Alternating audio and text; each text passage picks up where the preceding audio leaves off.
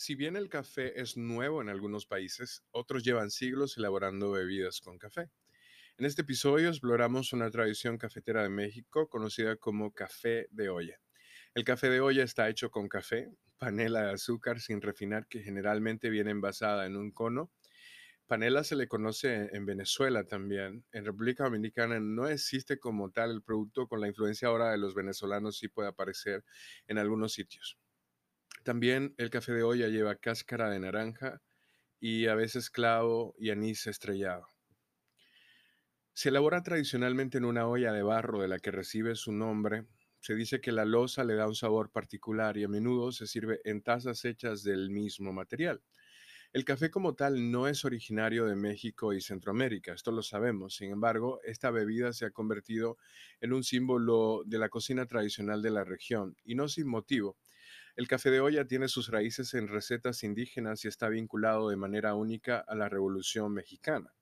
Incluso sin su relevancia histórica, en este punto el café de olla se ha servido en las cocinas de las abuelas y en los restaurantes familiares durante el tiempo suficiente para que no sea necesaria ninguna justificación. Esta es una bebida verdaderamente latina, verdaderamente mexicana.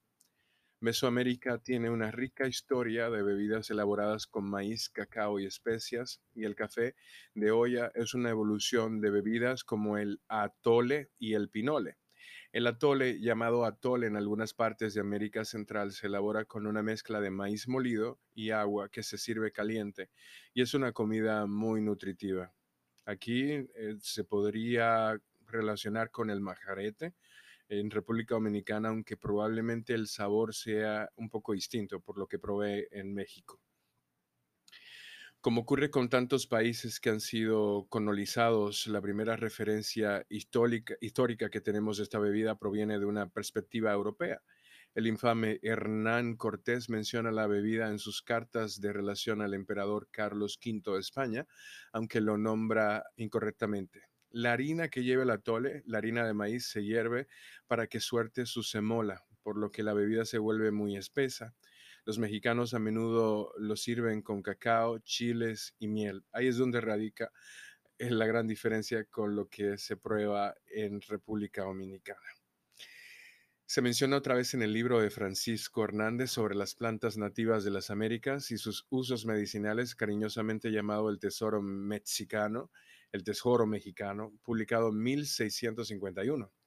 En él se exponen sobre las propiedades saludables del atole, alegando que era beneficioso a personas de todas las edades, ya sea que estén en pleno estado de salud o estén gravemente enfermas. Hasta el día de hoy el atole es una bebida que se bebe comúnmente en toda Centroamérica, especialmente durante las vacaciones y en Navidad. Claramente hay una historia firme del tipo de bebidas calientes y condimentadas que tienen un parecido general con el café de olla en Mesoamérica precolonial. Por lo general se elaboran con maíz, cacao y especies y ofrecían un valor nutricional significativo, además de ser deliciosos. El café sin calorías, de las que hablar pero con mucha cafeína para alimentar el trabajo de un día, se deslizó directamente en este nicho de bebidas. El café tiene una habilidad especial para hacerse cargo de comidas más ricas en nutrientes y culturalmente relevantes. Un fenómeno similar tuvo lugar cuando se hizo popular en Europa durante la Revolución Industrial, cuando empezó rápidamente a reemplazar los abundantes desayunos de caldo y avena. El café llegó a México en la década de 1900, 1790 procedente de Cuba y ya se cultivaba y exportaba en 1802. Si ustedes recuerdan la historia del café dominicano, el café cubano en realidad nació del café dominicano y entonces el café mexicano nació del café cubano. Hasta la década de 1860, la zona montañosa y fértil que se extiende por la frontera entre lo que hoy es México y Guatemala no había sido explorada por los europeos. Como países recién independizados, México se dio cuenta de la importancia de tener una frontera física y geográfica con Guatemala y comenzó a medir el área mientras simultáneamente regalaba grandes extensiones de esta tierra a los mexicanos de ascendencia europea, a los criollos.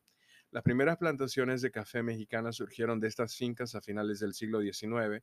La producción de café fue un factor crítico para el crecimiento económico de varias naciones recién formadas en Centroamérica. Durante el colonialismo índigo había dominado la economía pero con la llegada de los tintes químicos, el mercado de este producto murió repentinamente. La producción de café comenzó a tomar su lugar y Estados Unidos se convirtió en el principal, en el principal cliente de México. Nos gustaría a nosotros profundizar luego en otra ocasión de más bebidas mexicanas que tienen contenido de café y cómo los mexicanos ven la cultura del café.